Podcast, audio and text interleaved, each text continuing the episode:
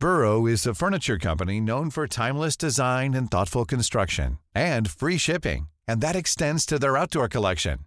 Their outdoor furniture is built to withstand the elements, featuring rust-proof stainless steel hardware, weather-ready teak, and quick-dry foam cushions. For Memorial Day, get 15% off your Burrow purchase at burrow.com slash ACAST and up to 25% off outdoor. That's up to 25% off outdoor furniture at burrow.com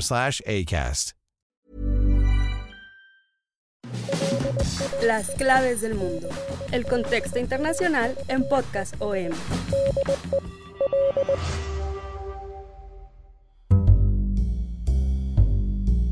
O nos dan el gobierno o iremos a Roma a tomarlo.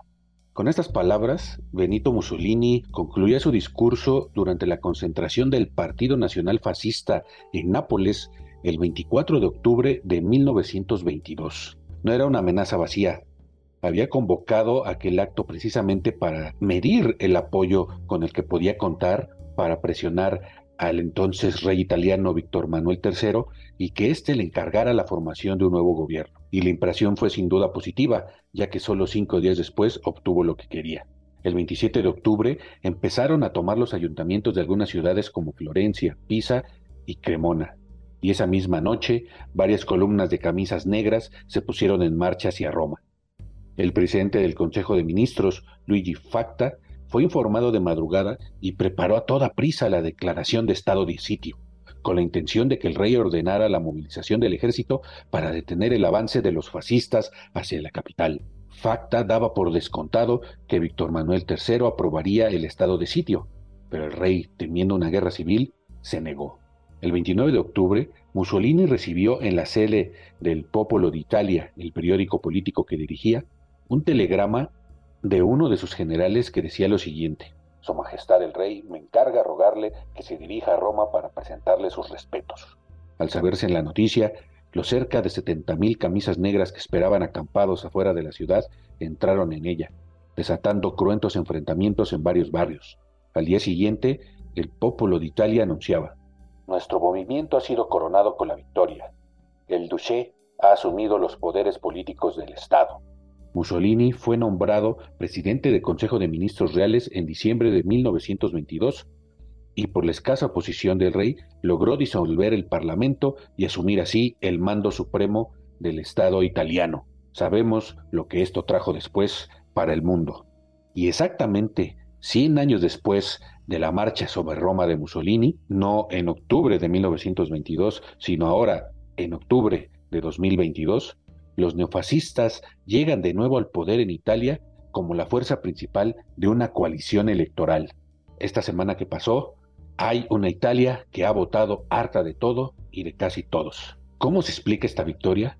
¿Cómo fue que Giorgia Meloni llega al poder gracias a esta tormenta perfecta? ¿Y qué es lo que puede deparar esto para Europa? Europa está lista para una coalición o un eje Italia, Hungría, Polonia y otros países que se sumen de aquí en adelante a las filas de la ultraderecha.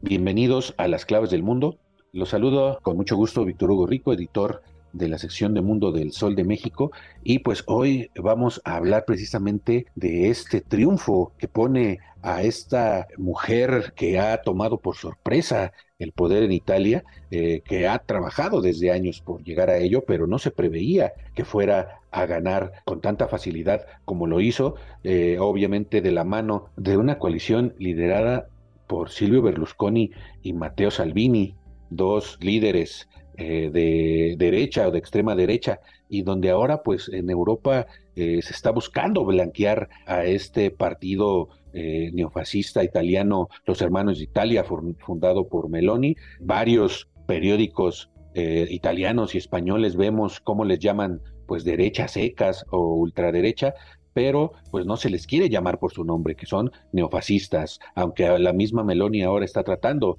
de desmarcarse de esta ideología que abrazó en su juventud y todavía hasta hace un poco más de un año. Eh, lo cierto es que Italia pues nunca había dejado de lado o nunca había dejado atrás este pasado fascista e incluso en muchos pueblos todavía se sigue practicando el culto a Mussolini. Pero ¿cuál es lo que puede eh, cuáles son las consecuencias de este triunfo en general para Europa y pues sobre todo cuando vemos que en Latinoamérica está un proceso contrario, por ejemplo, ¿no? Eh, la izquierda está a punto de regresar al poder en Brasil de la mano de Lula, sin embargo, eh, muchos ultraderechistas, líderes eh, latinoamericanos y de otras partes del mundo saludaron con efusividad este, este triunfo de este partido neofascista allá en Italia. Y para esto voy a platicar, como siempre, de este tema con mi compañero y amigo Jair Soto, coeditor de la sección de Mundo del Sol de México. Jair, ¿cómo estás? ¿Cómo ves este nuevo mundo pues eh, este nuevo orden que está pues realmente turbulento. Por un lado la izquierda llega al poder, en, el otro lado la ultraderecha está retomando fuerza y pues en medio la ciudadanía que pues se muestra que está harta ya de muchos partidos tradicionales. Hola Víctor, hola amigos de las claves del mundo. Y sí, efectivamente, Europa está consolidando un movimiento de grupos de partidos de extrema derecha que ya se venía registrando desde hace años justamente un continente, eh, lo, raro, bueno, aquí lo, lo, extravagante de todo esto es de un continente que tan solo hace 80 años eh, se vio devastado por una brutal guerra contra el nazismo y el fascismo, estamos hablando evidentemente de la Segunda Guerra Mundial, y ahora con este nuevo auge de la extrema derecha populista, eh, ha causado una verdadera conmoción en Europa, en varios miembros de la Unión Europea, que incluso temen divisiones con la llegada de, de Meloni en Italia, considerando que Italia, país fundador de esta Unión Europea y también de que es, es la tercera economía más importante del continente. Ahora también las instituciones tradicionales pues están viendo eh, con un horror esta irrupción de, esta fuerza que eh, están utilizando en muchos casos una retórica sorprendentemente similar a esa época tan oscura que vivió Europa con Benito Mussolini, con Adolf Hitler y pues e, es lo que están temiendo el resurgimiento de esta ideología en el continente. Y les decía que pues e, es un proceso eh, en el que todavía hace cinco, cuatro años eh, les hablábamos que partidos de extrema derecha, de derecha, se consolidaban poco a poco en cada país europeo, cada nación ya tenía ahí porcentajes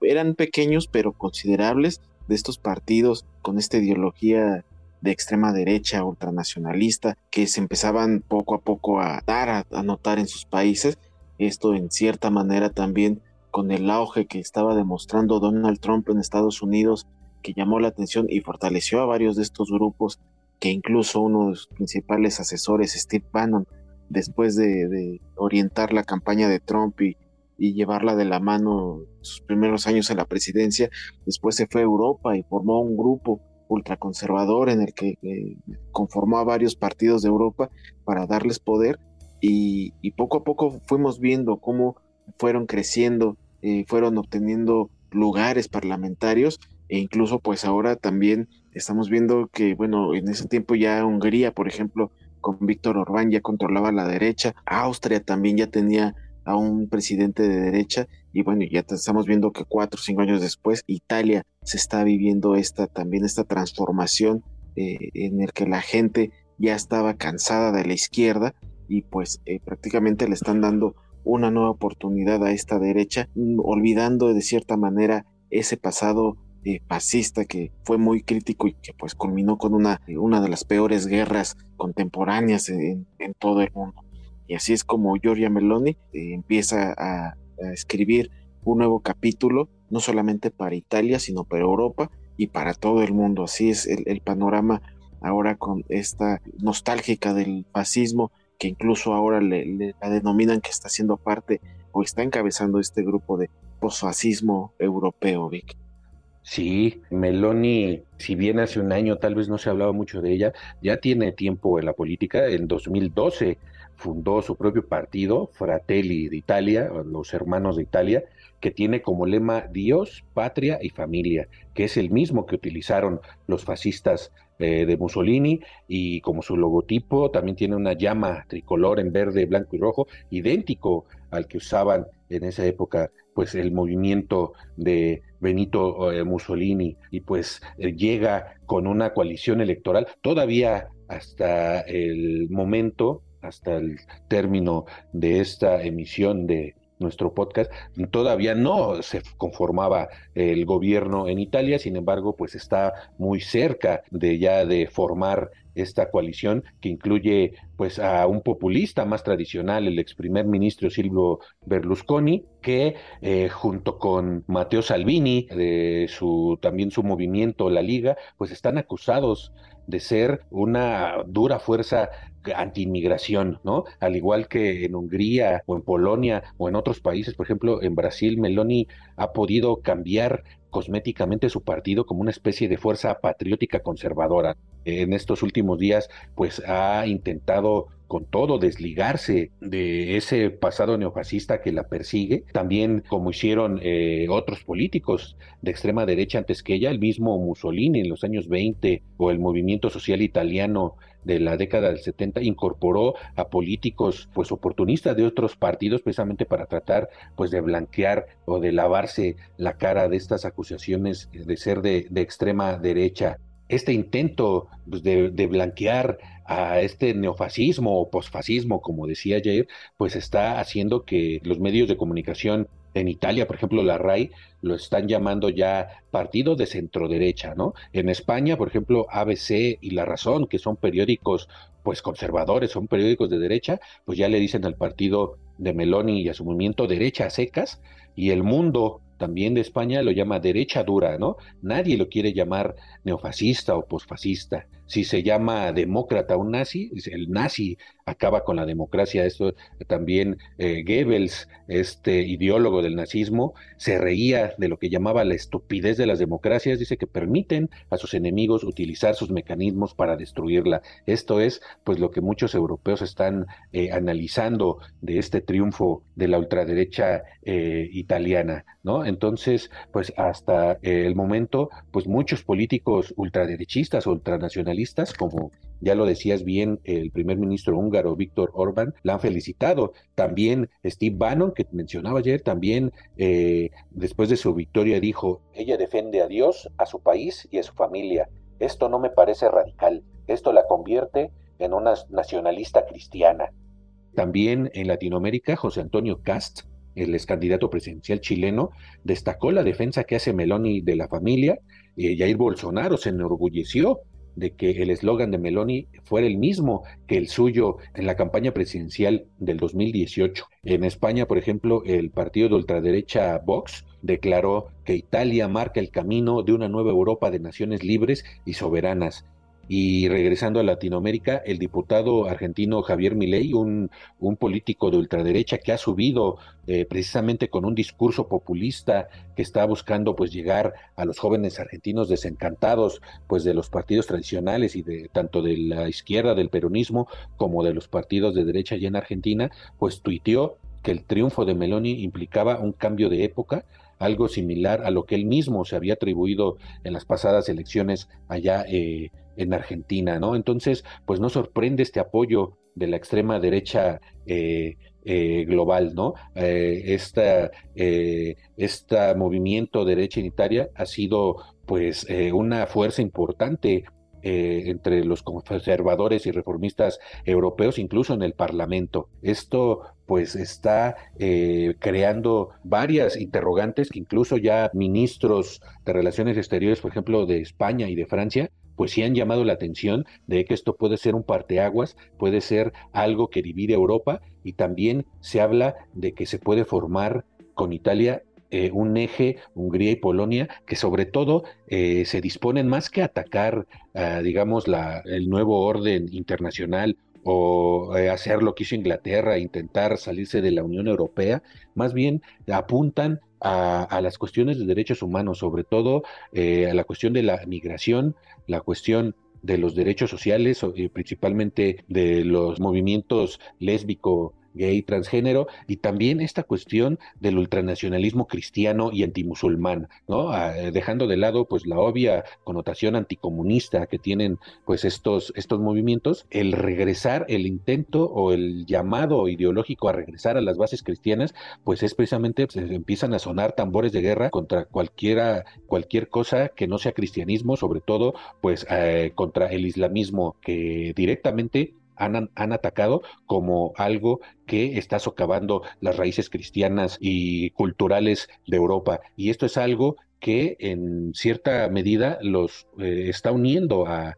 estos movimientos con lo que está pasando en Rusia con Vladimir Putin. Putin también está aludiendo a estas eh, bases culturales históricas europeas como fuente de este nacionalismo ruso que también utilizó como pretexto para eh, invadir Ucrania. Y aquí también pues hay muchas interrogantes sobre qué tanto eh, Meloni va a apoyar o a distanciarse de Putin y de su guerra con Ucrania y qué tan eh, fuerte puede ser su alianza con estos eh, gobiernos ultraconservadores, por ejemplo, de Hungría y de Polonia, que tienen oposición o que tienen eh, políticas opuestas en cuanto a la guerra en Ucrania, Jair. Sí, efectivamente, y reconocer que eh, Meloni en las últimas semanas de, de campaña rumbo a estas elecciones pues moderó un poco el discurso al, mostrar unas posiciones pro-ucranianas eh, y que también hablaba de estar a favor de las sanciones europeas contra Rusia por esta invasión, pero eh, considerando que llegó al poder con esta coalición de derechas con Matteo Salvini y con Silvio Berlusconi, tanto Salvini como Berlusconi declarados amigos y también seguidores de las políticas de Vladimir Putin, eh, pues es lo que también puede causar estas estos problemas en cuestión de la guerra, porque precisamente eh, se habla de qué tanto puede existir el respaldo hacia Ucrania, ¿no? Un país que ahora, eh, pues prácticamente como miembro de la Unión Europea, están consolidados a mantener eh, la ayuda económica y militar a Italia. Se prevé que eh, puede haber ciertas divisiones más allá de la Unión Europea con la posición de Italia en la misma coalición italiana por este respaldo a Vladimir Putin que pues todavía no está al 100% definido. Y, bueno, eh, esta Meloni, antes de que se posicionara como la favorita en esas elecciones, pues hablaba de, de estar eh, prácticamente también apoyando a Putin, pero con la guerra tuvo que cambiar este discurso. Entonces ahora el futuro eh, de Italia es definir cómo se va este posicionamiento ante la guerra, considerando que pues eh, Putin se ha convertido en, en el enemigo público número uno mundial. Incluso utilizaron este discurso en las elecciones para tratar de, de, restarle poder a la extrema derecha al vincularlos directamente con el presidente eh, ruso. Y así pues, ahora la, la, la, primera ministra italiana pues simplemente trata de mantener estas buenas relaciones con Bruselas distanciándose de, de, la, de la guerra con Ucrania y Rusia, que es lo más conveniente en estos momentos para esta coalición de derecha y también otros posicionamientos que pueden complicar eh, a esta coalición de derechas en Italia, pues es precisamente sus vínculos con otros eh, gobiernos de derecha como Hungría y Polonia, como ya mencionabas hace rato con lo de la, posible conformación de este eje, considerando que estos dos eh, países también tienen un, un, una posición enfrentada en cuestión de la guerra. Por un lado, Polonia se mantiene totalmente a favor de las restricciones a Rusia, mientras que Hungría es más moderado en el sentido que la cuestión energética está en contra de las sanciones a, Rusia, considerando que Hungría depende eh, prácticamente de todo el gas que proviene de Rusia es para Hungría, entonces por eso eh, ahí eh, Víctor Orbán es prácticamente defensor de, del gobierno ruso y ahora con este frente que pues, prácticamente le está sonriendo Hungría y Polonia porque están un poco aislados del bloque europeo eh, por cuestiones de, una política judicial que los está enfrentando con la Comisión Europea, pues ahora con este, esta victoria de la extrema derecha de, Italia, pues sí pueden conformar este bloque, pero eh, evidentemente el tema que crea una fractura o que crea algún tipo de conmoción es precisamente la guerra en Ucrania eh, tienen que saber cómo manejar este posicionamiento ante Putin y sobre todo en momentos en el que pues eh, ya está más lejos una paz después del de, el redoblamiento de esta fuerza rusa ante la anexión de territorios ucranianos a Rusia, que prácticamente esto ya está alejando cualquier signo de paz que se podía vislumbrar. Ahora está muy lejos esa situación y esto lo tienen que manejar de alguna manera los grupos de extrema derecha que tienen ciertos vínculos con la Rusia de Vladimir Putin.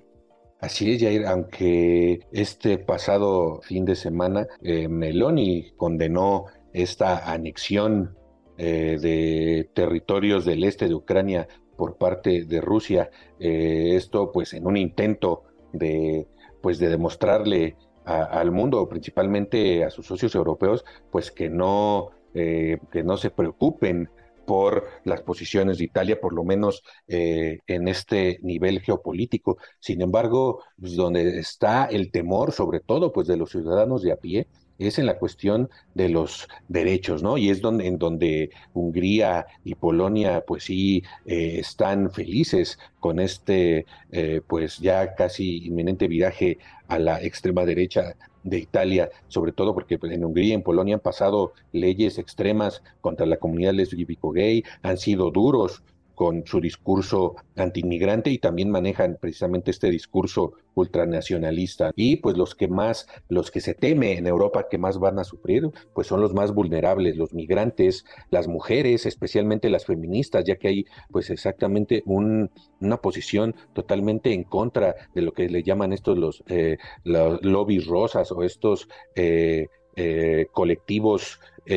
progresistas que defienden a, los colectivos, pues sobre todo lésbico gay, y, y, también pues a las clases más pobres, ¿no? En Italia, en Suecia, que también en semanas pasadas una coalición de derecha y de extrema derecha ganaron las elecciones, todavía no han logrado conformar gobierno, pero ganaron la mayoría en el Parlamento, entonces Suecia, que era eh, liderado por una eh, primera ministra socialdemócrata, pues tuvo que renunciar por el triunfo de la derecha y ultraderecha. Entonces, en Europa están pues ya empezando a cada vez más a,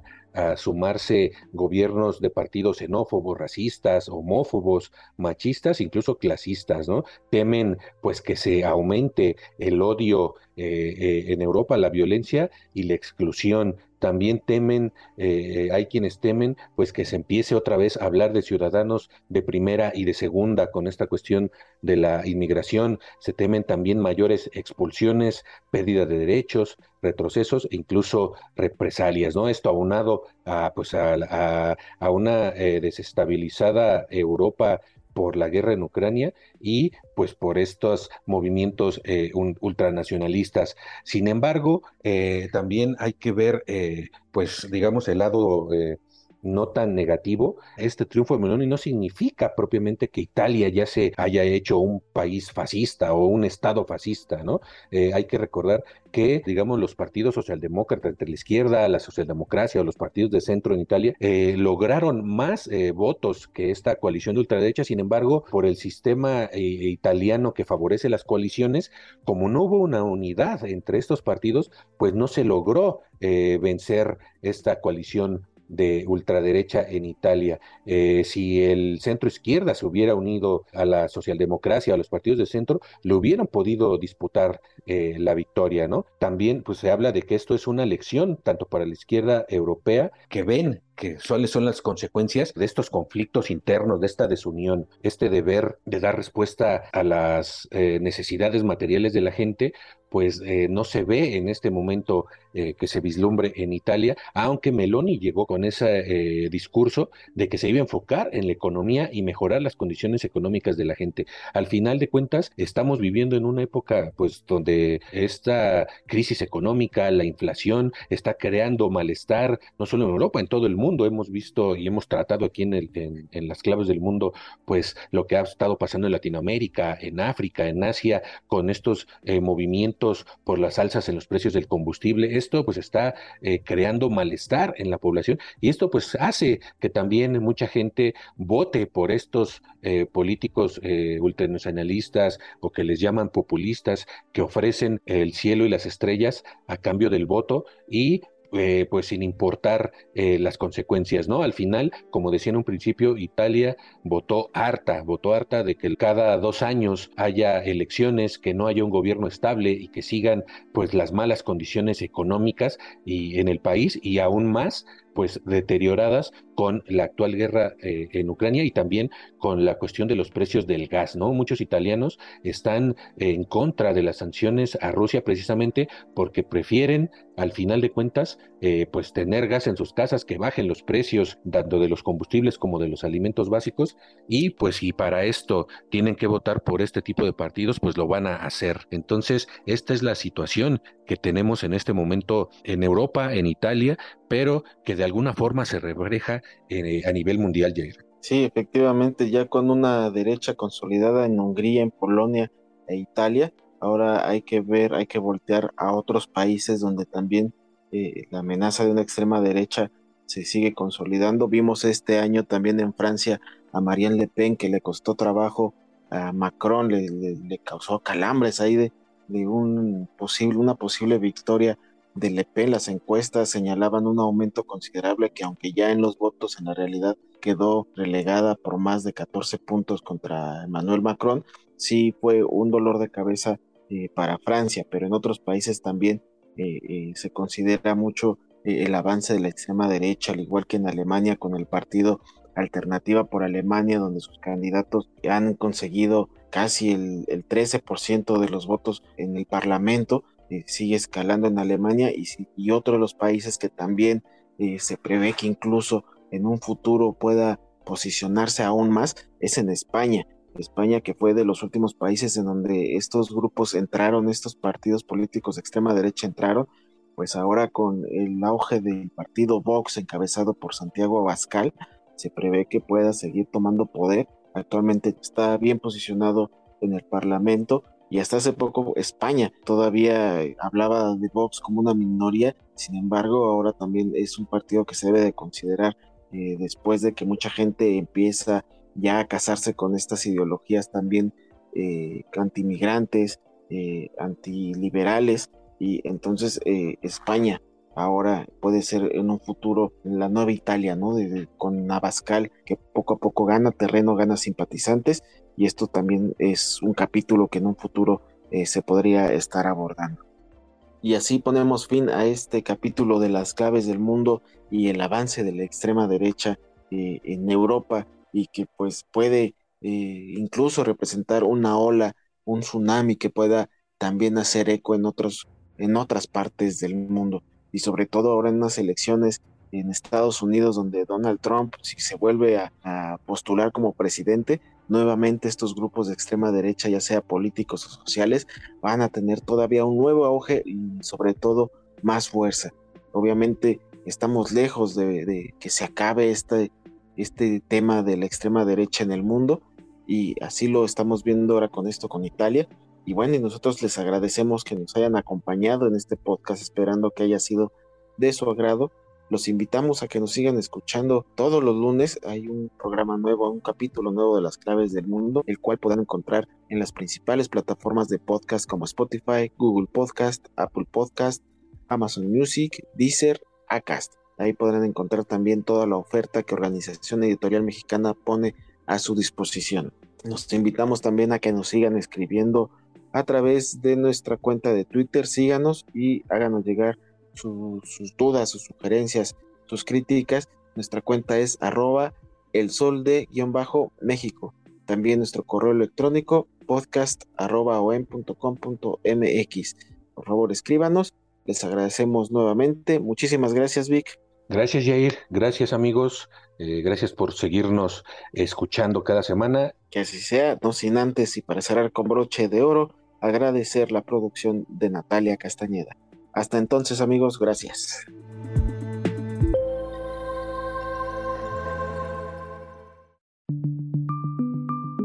Esta es una producción de la Organización Editorial Mexicana.